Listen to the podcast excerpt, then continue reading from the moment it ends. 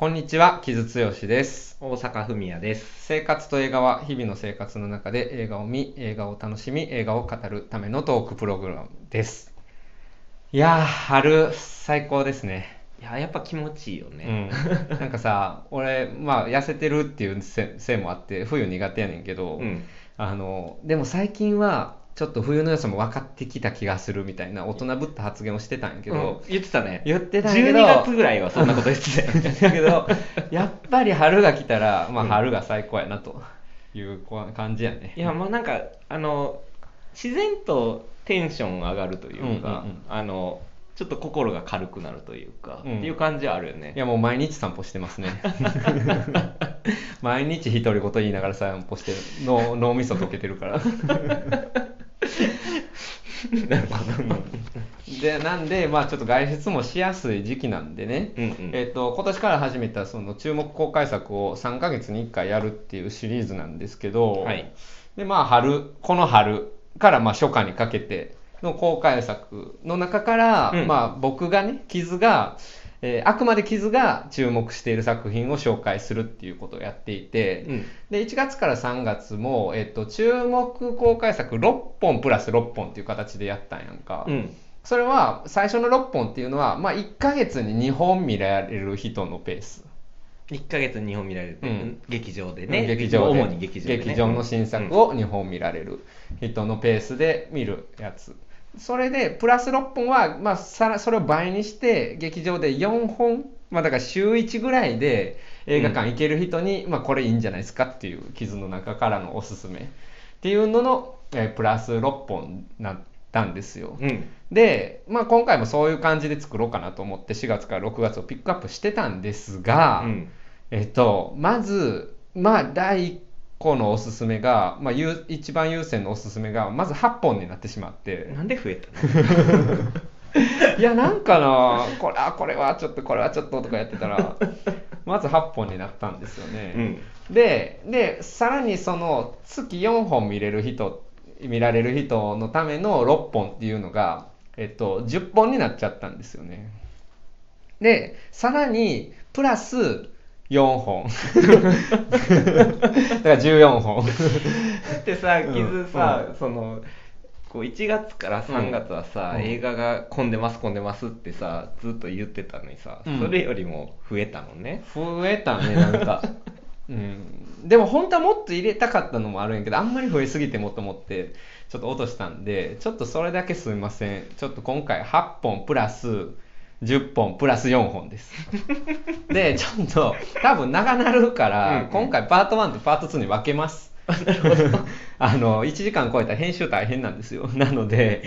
えー編集も大変やし、聞く方も大変やと思うので、まあまあねパート1とパート2分けるので、ちょっとまあそこも含めて、まずパート1で、えーっと、まあ僕、あくまで僕ですよ。うんうん僕視点の、傷視点の、えー4月から6月に、これはちょっと映画館行って見てほしいなといううん8本。で、僕が見て、もう試写で見てるやつもあれば、見てないやつもあるんですけど、うんみ見てないやつをなぜおすすめできるかっていうと、まあその作家が好きやったりとか、まあ海外の評判とか聞いて、まあこれはいいんじゃないですかっていう、やし、やし何より僕が個人的にも楽しみにしてるっていう作品もあったりしてね。まあそういうところで8本、まあ選んでおります。で、前回ちょっと反省点があって、最初に作品をザザッと言ってなかったので、今回は作品をさっき言ってから、まあ、えー一本一本紹介していこうかなと思うんですが、はいはい、まず8本ね、うん。4月から6月。これはちょっと見てほしいなという作品です。はい、えっと、4月14日から公開、有明橋の聖地には雲がすご春。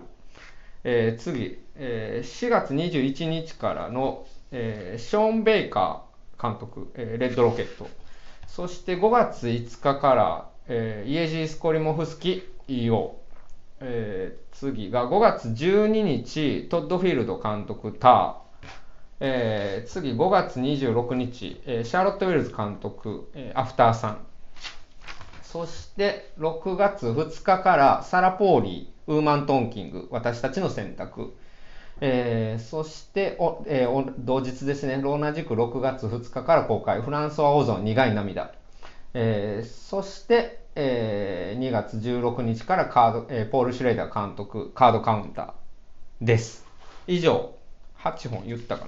な？うん8本言った言ったはい、ですね。っていうところで、まあ、順に言っていきましょうかね。で、4月、5月、公開作は僕もうすでに見てるのも結構あるんですけど、はいはいはい。うん。なので、えっ、と、まず順に言っていきますね。うん。えっ、と、まずじゃあ、その4月14日から公開の有明橋、聖地には雲が巣を張るという、うん。えーこの人、イラン系の、えっ、と、今、デンマーク在住かな？デンマーク人になってるのかどうか、ちょっと多分、うん、ううん。ん、まあ、デンマークに住んでる人なんですけど、えっと、ボーダー2つの世界っていう作品が結構話題になったりとかしていて、うん。まあ、結構アーティーな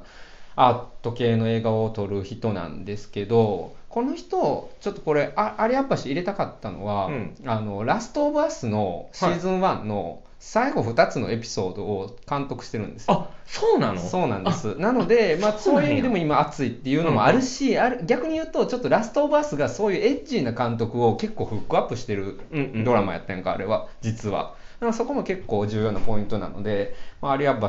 えーっと、まあ、若手、うん、まあ、気鋭監督の一人だと思いますけれども、うん。まあ、これから注目してほしい作家やなっていうところで、ちょっと今回取り上げてるんやけど、で、これは見てます、私も。あホーリー・スパイダーで、そうなのえー女優賞取ってるんやけど、えっと、イランで実際にあった、えーフェミサイドでね、いわゆる、うん。えー女性を、えー連続、えーまあ、娼婦というか、まあ、セックスワーカーですよ。だから、セックスワーカーを、えー連続殺害した、まあ、犯人の話で、まあ、いろいろ、まあ、猟奇殺人系やねんけど、もうこれは明確に、やっぱりその、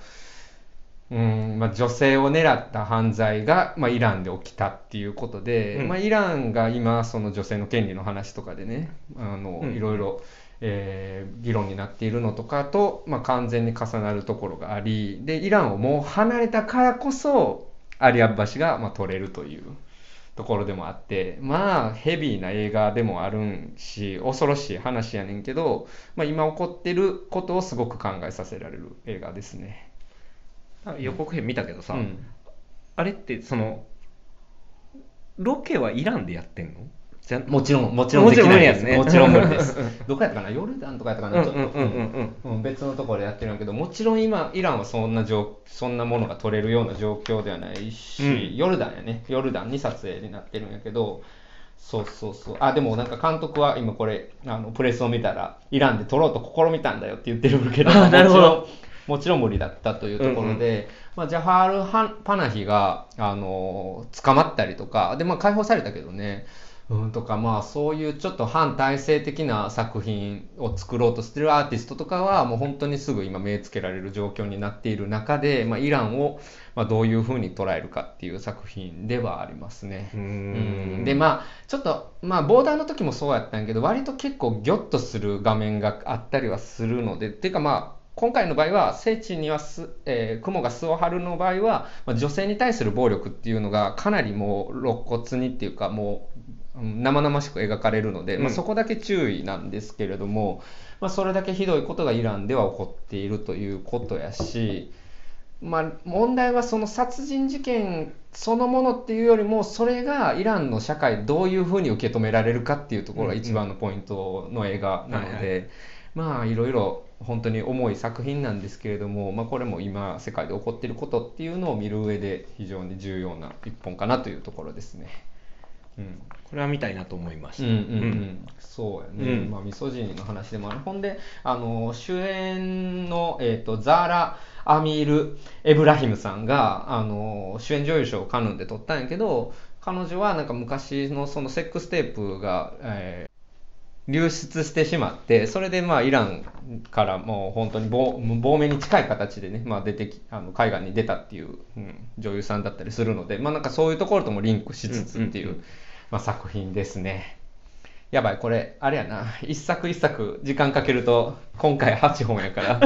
そうやな進めていかないといけないですね。という感じで、まあ、えっ、と、1本目でした。うんはい。じゃあ次、えー次がショーン・ベイカーのレッドロケット。はいえーショーン・ベイカーはタンジェリンとか、えーフロリダ・プロジェクト、うんの監督ですけど、フロリダ・プロジェクト見てるよね。見た見た見たうんそうそう。で、まあ、タンジェリンとかもすごいいい映画なんですけど、で、今回は、まあ、テキサスが舞台の話で、で、こんえーサイモン・レックスっていうね、あの、人が、まあ、俳優コメディアンモデルコメディアンでもないんか。コメディ要素に挑戦してる、うん、俳優うん。の人が、まあ、元ポルノスターだってそしてでもまあいろいろ あの失敗して地元に帰ってきて、まあ、そこで日常を送る中で、まあ、ある少女に出会いっていう話で、まあ、これ俺も見てます。でまあ本当にダメ主人公ダメなおっさんの話で、えーでまあそこが引っかかる。でおっさんのくせに未成年に夢中になるっていう話で未成年の女子にね、うん、夢中になるって話でもうそこが受け付けないっていう人も結構いてるとは思うんやけどやっぱねショーン・ベイカーは本当にああいうアメリカの寂れたところをうん。本当にリリカルに撮るのがすっごくうまい、うんうん。もう俺やっぱずっと見てられるなと思って見てた、うんなるほどね。ロリダプロジェクトを今思い返しながら聞いてるけど。うんうんなんか、まあ、どっちかというとプロフロリダプロジェクトよりはタンジェリンに近いので、うんうん。まあ、タンジェリン見れる人は見てほしいなと思うんやけど、まあ、要は何かって言ったらフロリダプロジェクトも含めてセックスワーカーの話なんですよねやっぱり、うんうんうんうん。だからセックスワーカーの現実を、えーでフロリダプロジェクトに関してはやっぱりハードな現実も描かれててたけどやっぱりハードなだけじゃないだからハードな現実ももちろん描くんやけど、まあ、それだけじゃない何かこう日常から立ち上がる、まあ、市場みたいなものをうんうんうんうんうん。やっぱりこの人はすごく取れるので、まあ、そこを見るだけでもすごくいいですね、そして、まあ、サイモン・レックスがすごくダメ男なんやけどやっぱりそのダメ男性みたいなものからにじみ出る魅力っていうのを見れてるだけでも楽しいし、まあ、そして笑える。うん。うん。まあ、フロリダプロジェクトはやっぱちょっと痛ましい部分も強かったので、それを思うともうちょっと気楽な話でもありつつ、まあ、ちょっと未成年とあれこれなるっていうところとかはおやおやっていうところはあるんやけどでもそれもある意味は現実でもあり、うん。そうそう。そこの、まあ、倫理観ではだはだけでは測れない、まあ、セックスワーカーの日常の話でもありっていうところも、まあ、いろんな意味で、うん、多義的な映画になっているし、まあ、その映像としての、うん、なんかすごいな夕焼け夕焼けっていうか夕暮れの時間のシーンがめちゃくちゃ多くて。うん、それをパンパンパンパンってなんか編集でね割とテンポの速い編集でつないでいく感じとかが本当に気持ちよくてそれを見てるだけで、まあ、私は楽しかったというなるほど。うんところなんですけどね、うん。うんこれもまあショーン・ベイカーが好きな人にはぜひ見てほしい作品ですね、うん。なんか本当にまあ今のアメリカで、うん、いわゆるインディペンデント映画っていうのを撮ってる作家やなはいはいはい。うん本当に感じはするうん。すごく、うん、いろんな意味でね。それを継続してる人。っていうので、まあ、レッドロケットもしかしたらフロリダプロジェクトほどの引きはないのかもしれないけど、うん。うん俺は、うん、やっぱりなんかいいなっていう感じやったね。で、あまあ、A24 ですねこれも、あそうなんか、うん。はい。そうですね。まあ、うん、そこも、うん、注要注目っていう感じですねまあだから A24 ってさなんとなくこうまあ、い Z ミレニアル世代 Z 世代にも通じる、まあ、正しさみたいなところとも、えーリンクする、まあ、多くなところとリンクするって思われがちやけど案外でもこうそこ際どいところも攻めてるなっていうのは、んんうんうんまあ、そのなんかこの映画とか見てても思いましたね。はい。じゃあ次3本目。うんはい。えっ、と、イエジス・コリモフスキの EO。これずっと言ってるよね 最高 もうあ見たの？最高でしたね。うんうんもうほんまになんか自分の気持ちが準備できて状態で見ようと思って、うんプロジェクターつないで、まあオンライン試写をいただいてたんですけど、えープロジェクターつないで、あの、音響も整ったところで見たんやけども、マジで最高。最高。これまあロバの映画、うんロバのロードムービーですよ。うん、なんですけど、いや、本当にね、もうすごい。これはすごい。としか言えない、もう。こんそのななんとこうプロットなの？映像なの？えいやもう映像もう全ては映像です、まあ、プロットは一応そのサーカスのロバ、うんうんのしロバ EO が、えーある種、えー動物愛護団体がなんかその、えーサーカスを訴えたことによって、まあ、そこで、えー調教師の女性心優しい女性とすごく絆があったんやけどそこを引き離されて、うんうんでうん。当てどなく旅に出るっていうプロットはあるにはあるんやけど、うん。まあ、それよりも、まあ、プロットとかストーリーとかよりも、まあ、彼が EO が体験する旅を、えーものすごく臨場感と映画的な映像としか言いようがないもので見せていく。なるほど。といううんスコリモフスキーってなんか見てる？いや見てない見てない。あ本当に、うん。ぜひねちょっとスコリモフスキーまだ未体験っていう方は、まあ、いろいろ過去作とか見てほしいんやけど本当に僕これスコリモフスキー本当にアイドルなんやけど俺の中で、もうすごいの本当にすごいの。映画的スペクタクルの瞬間っていうのを本当に圧倒されるもので捕まえていくっていう人でそれを今回動物の映画でやってるっていう感じで。入り口は EO でいいの？あーそうやね。で一時期映画な長いこと撮ってなかったんやんか、うんうんうん。俳優もやっててこの人。イースタンプロミスの怖いおっちゃんの役とか。まあそうなんインスタンプロミス出てそうた。そうそうそう。とか、まあ、出てる変わった人やねんけど、ボボクシングやっけ？なんかもうなんかそんなこともやってた人で。で、まあ、ポーランドのこわもてのおっちゃんやねんけど、うん。うん。でもえっ、と、えーアンナと過ごした4日間」っていう映画で監督復活してでそれも強烈な映画なんやんか。うんだからあアンナと過ごした4日間から入るのもいいしまあでもいいよからでもいいかもしれない、うん、ある意味では。なるほど、うんうん。いや本当にね、えまあ、映画体験っていうことの、まあ、ある種の極北っていう感じですね、本当に。でお音響音楽もものすごいのであのあのねビクトル・コサコ コサコフスキーっていうこう名も難しいから言いにくいんやけどの「グンダ」っていう映画があってこれは豚を映したドキュメンタリーなんか、うん。豚の一生を特に何のナレーションもなくただひたすらその音響豚がブヒブヒ言ってる音響で 見せていくみたいなすっごい映画やねんけどなんかあの感覚にもちょっと近いねんな。まあだからアート映画やねんけどあるうん。いろんな意味で、ものすごく先鋭的やねんけどまあ軍だほど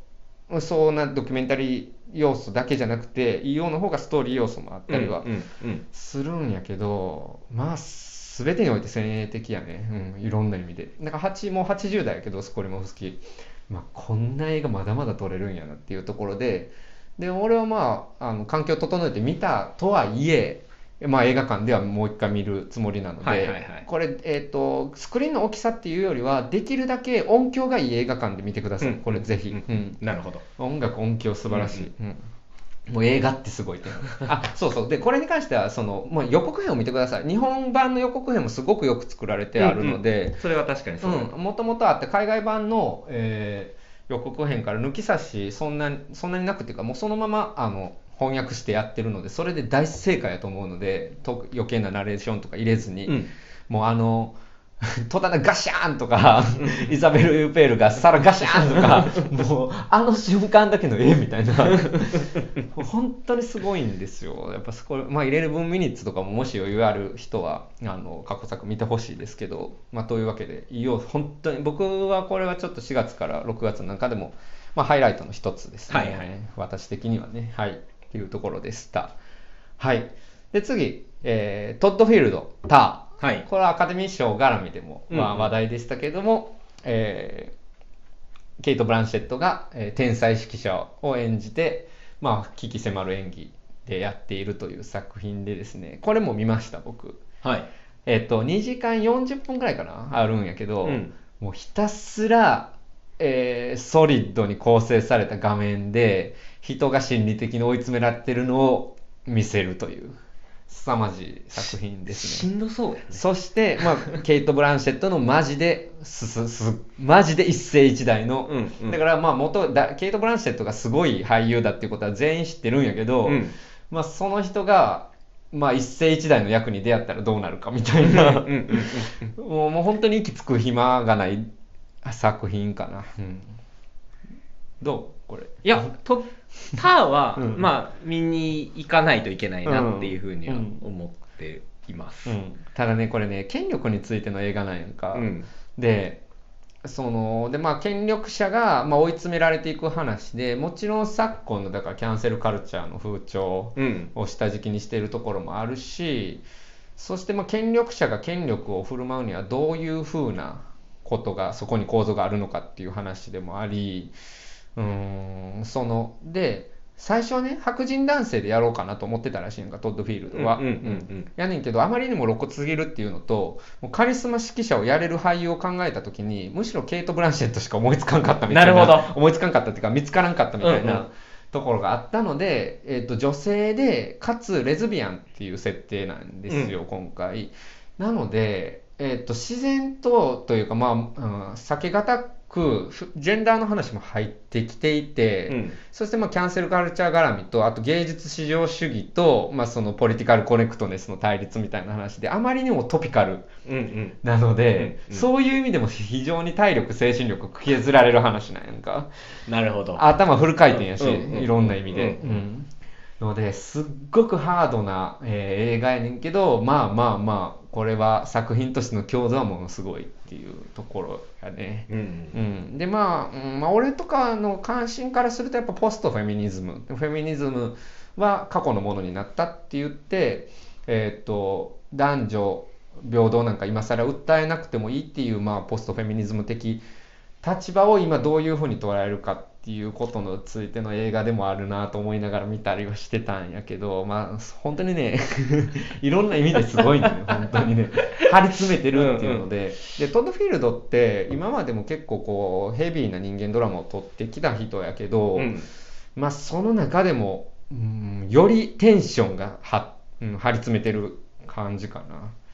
うん、で日本版の予告編でも衝撃のラストシーンで出てくるんやけど、うんラス衝撃のっていうかえって感じなんやんか、うんうん。どういうことみたいな。終わりで一瞬あっけに取られるみたいな。終わり方やねんけどまあそれでいろいろ人によっても解釈できるし、うん。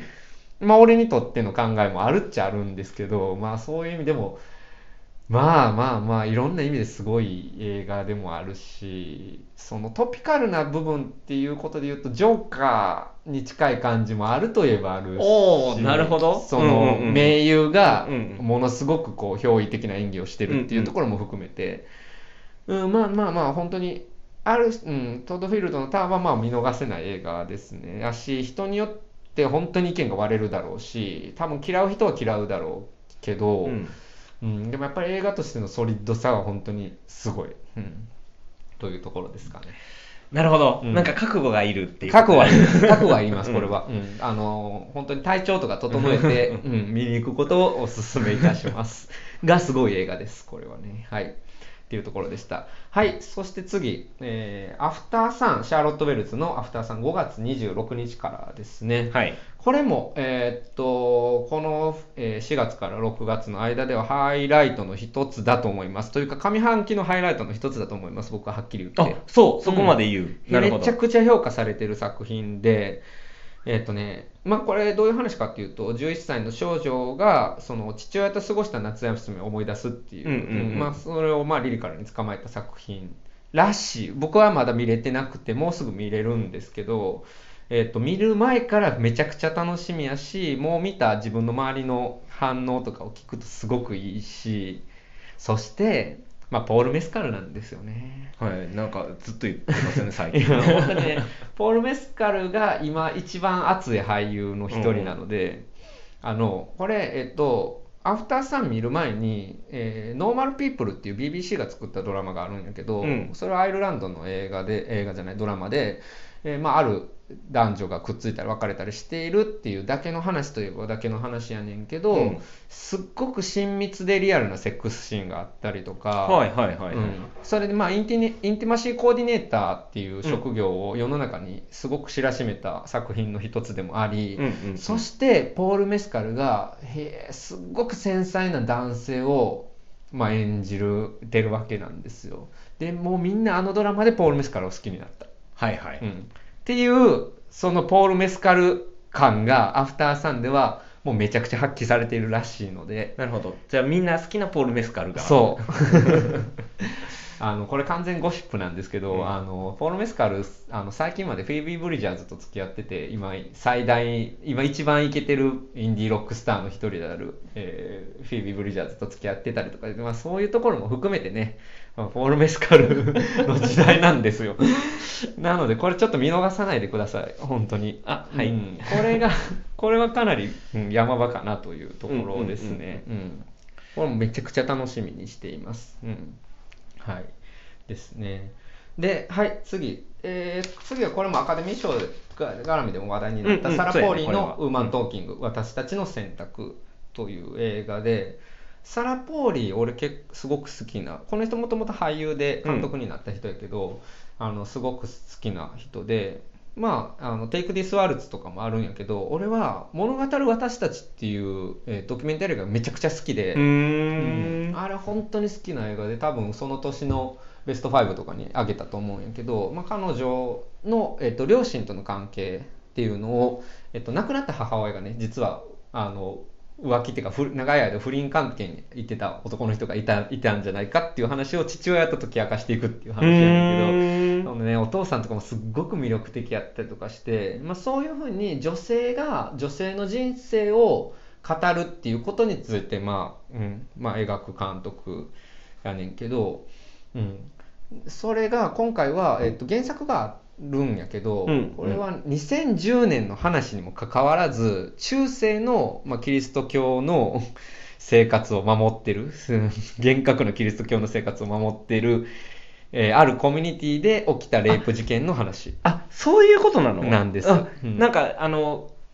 英語のさ予告編見たから、うんうん。中世の話なんかなと思う。そうやね。そう思うやろうん。予告編見たら。中世の話かなと思うんやけどそうではなくてですね、2010年の話なんですよ、まあ、で実際だからそのカルトまあカルトって言ったらあれですけど、そういう、まあ、すごく厳格な宗教コミュニティの中の内部でどういうことが起こるか、うんうん。女性やマイノリティにどういうことが起こるかっていうのを、まあ、現代史的な視座を入れて、えー語っているものやし、まあ、これ映画に、えー向けて女性からの目線っていうので完全にその脚色しているらしいのでなんかそこも含めて僕もこれはまだ見れてないですけれども、うんうんうん。まあ、非常に楽しみだしルマ・ルニマーラだったりね、まあ、クレア・フォイだったり、うんうん。うんあとフランシス・マクドーマンドだったり名優が出ているっていうところも含めて。で、まあ、サラ・ポーリーの作品としても久しぶりなので、まあ、ここはすごく楽しみですね僕は、うん。っ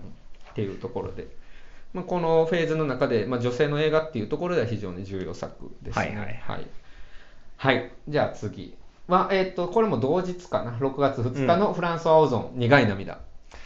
いやもうね、これはもう完全に傷枠っていうか、俺がもうめちゃくちゃ個人的な、うん、楽しみ度が高い作品。これはで見見てない。見てないんやけど、うんうんこれは、まあ、試写、オンラインじゃなくて、これは試写室にちょっとぜひ、あの、スケジュール合う時に行かせてもらおうかなと思って、まだ見てないんですが、うん。これ何かっていうと、ライナー・ウェルナー・ファスビンダーね、うん。の、えーペトラ・フォン・カントの苦い涙の本案、まあ、うんうん。リメイクっていうか、これペトラ・フォン、えーペトラ・フォン・カントの苦い涙って全員女性の戯曲なんやんか、はいはい。ファスビンダーが書いた。それを男性2人をメインにした、まあ、ゲイの戯曲に変えてるんやけど、うん。まあえーファスビンダーってもちろんそのクイアヒストリーっていうかクイアカルチャーのもう偉大な偉大な一人ですけれども、まあ、それをオゾンが現代の、まあ、クイアアートとして蘇らせるっていうところなんですけど、でフランスはオゾンとファスビンダーの話で言うと「焼け石に水」っていう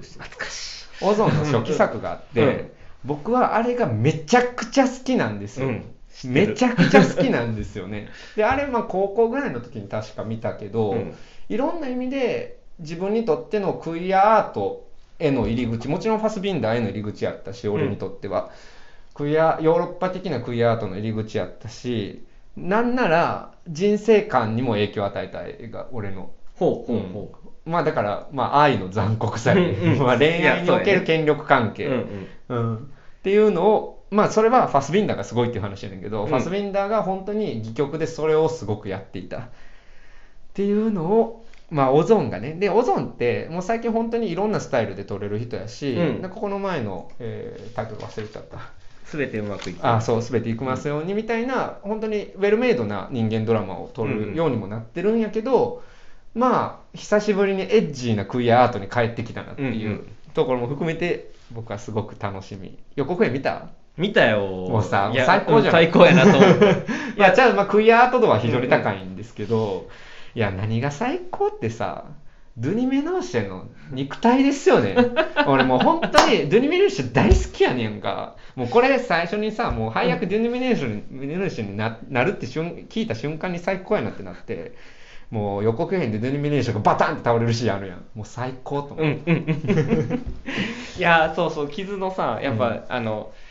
オゾンってうん。やっぱ焼け石に水のイメージがさ、やっぱ俺の中でもでかくて、でだからあのオゾンが帰ってきたっていう感じがやっぱりあの予告編を見た時に、あのほんまに思って、うん。いやこれはぜひ見たいねと思う、でこれは俺が言ってるのはノスタルジーではなくて、あの頃のオゾンはすごかったよねみたいな話では全然なくて、やっぱオゾンの一番やっぱりコアにあるっていうか大切にしてるものを、まあ、なんか今蘇らせることの意味っていうことをすごく感じるし、で例えば、えーガダニーノ、まあ、彼ももちろんクイア作家ですけど、うんガダニーノのサスペリアとかもそのペトペトラ・フォン・カントの苦い涙からの影響ってすごいあるんやんか。あそうなのね。なので、うんうん。まあ、そのファスビンダーの、まあ、功績っていうのを、まあ、い今一度、うん。うんいろんな作家が蘇らせているっていうところでも非常に注目の一作ですね。めっちゃ楽しみやね、これは。うんうんまあなんかその美術とかも多分、うんすごく注目するところですね。はい。まあこれは私のまあ快楽性の EO と一緒で快楽性があるんですけど、っていうところですけれどもね。はい。はい、じゃあ最後1本、8本目は、えー6月16日からのポール・シュレーダーカードカウンター。はいはいはいはい。うん。うん。これは、えっ、と、スコセッシが、えっ、と、制作総指揮っていうか、制作総指揮っていう言葉は良くないという説があるので、うんエグゼクティブプロデューサーで入っているのし、宣伝もその、まあ、スコセッシ度高そうな感じで、めちゃめちゃそうやね。やっていて、まあ、もちろんね、ポール・シュレーダーといえばタクシードライバーの脚本家ですから、うんあのそういう意味ではあのタッグがやってるんやけど、俺はやっぱりポール・シュレーダーの魂の行方がすごく良かったんですよ。うんうんうんで、ポール・シュレーダーって監督としてはいいのか悪いのかちょっとよくわからんなってずっと思ってたんやけど、魂の行方のそれこそ研ぎ澄まされ方に、あ、シュポール・シュレーダーこんなすごい映画撮るんやなというのを俺がすごくあったので、うんうん、だからまあ老齢に差し掛かって研ぎ澄まされるパターンですよね。というところで非常に楽しみで、これもまだ見てないですけれども、はい。うん、そしてまあオスカー・アイザック。最高のオスカー・アイザックが見れるんじゃないかという、まあ結構こうちょっと抽象的な難しさはあるらしいんやけど、あそうなの？ん、なんかポール・シュレーダーって割とちょっとそういう要素ある人なので、あーまあまあ。うん。そうやね。ん。あるらしいんやけど、まあなんかその、何？ギャンブラーとしてやり直そうとする男の元兵士の苦悩っていう、んうん。うん苦悩とそれをまあオスカー・アイザックがやるっていうだけで、まあ、よだれが出るといううね、ん。まあよだれ出てんねやろうな予告編見てって思ってたけど。まあ、映画ではあるので、うん。この、うん、これは、まあ、み楽しみですね。はい。はい。っていうところの8本でした。8本です。どうどうですか？大阪、この中やったら特になんか、これがとか。この中やと、ん。最初のやっぱ有明橋のうん。聖地には雲うん。が巣を張ると、まあ8本の中で3つぐらい選ぶとすると、うん。あとまあターと、えっ、とカードカウンターうん。は、えっと劇場にとりあえず見に行きたいなって思ったのと、うんあとはさっきの話を聞く限り、EO は劇場で見とかないと進化が分かんないのかなっていう、そうやね。うん。EO は本当にそうですね。うんこれは映画館で見てほしい映画やね。うんうんいろんな意味で。うん。やっぱり、うん、そう、ミニシアターっていうか、アート系の映画が、を映画館で見る意味っていうのは、まあ、特に EO みたいな映画で発揮されるので、あとはまあその苦い涙に関しても、おそらく劇場で見るべき作品なんだろうな そのうん。うんっていうのをまああのトレーラーの予告編の時の興奮を考えるとそうかなっていう感じ、うんうんうんちなみにこの8本の中でうんうん1本挙げるとすると傷はどれ？えー、アフターさん。アフターさん。あ見てないけど。ア 見てないんやけど、あとね、去年のガーディアンの1位かな、年間。あ1位そうなんや。とかいうそうなんや。のがあったりとかうんうん。もするし、うん、まあもちろん若い監督のね、あの、うん、気鋭作っていうのもあるから、なんかそういういろんな意味で、あの、今注目しとくべきって、なんか苦い、この中からね、俺3本挙げるとしたら、EO とアフターさんと、えー苦い涙なんですけど、うんえー、EO と苦い涙に関しては、俺が監督に対するアイドル、アイドル的な、あの、モチベーションも非常に高いので、うんうんそれ、うん、以上にもしかしたらアフターさんっていうのが今、あのーいろんなその、うん、潮流的に、うんうんあの力点がある、うん作品だではあると思います。うん、今後、シャーロット・ウェルズに注目しておいた方がいいというところではあるのでね。はい。大阪に進める1本もアフターさんって感じ？あーまあ大阪にももちろんアフターさん見てほしいけど、まあなんか大阪と俺の関係性で言うと家を見てほしい そうやな。なるほど。ね。いいよね、うん。バルタザールどこへ行くブレストンのね、ん。はまあもちろんベースにしてるんですけど、まあ、あれも最上映去年一昨年ぐらいに多分あって、うん、そういう意味でなんか、うん、あのー今今見とかないといけないっていうのもあるっちゃあるけどね。いろんな意味でね。なるほど。うんうん。いいはずっと言ってるからね、キムがね。いやーもうね。スコレモフスキ大好きなんですよもう。スコレモフスキが来日して喋るっていうのを見に行くためだけに京都のあのえポーランド映画祭行ったからね。っていうねところで、まあ、ポーランド映画好きなんですよ。あそうやねんそうやね。んうんうん。ポーランド映画好きっていうのもあるし、スコレモフスキはその中でも僕のアイドルだというところやしまあ要は本当にねあの本当におすすめしますね、うん、いろんな意味で、うん、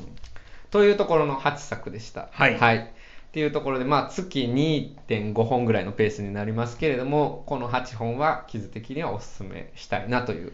ところですあやっぱり30分以上かかってしまった。そうやな。はいので 後半も、えー後半は、えーパート2でお送りしたいと思います、はい。サクサクいこうと思います。ではひとまず、えーお送りしたのは木津剛と大阪文也でした。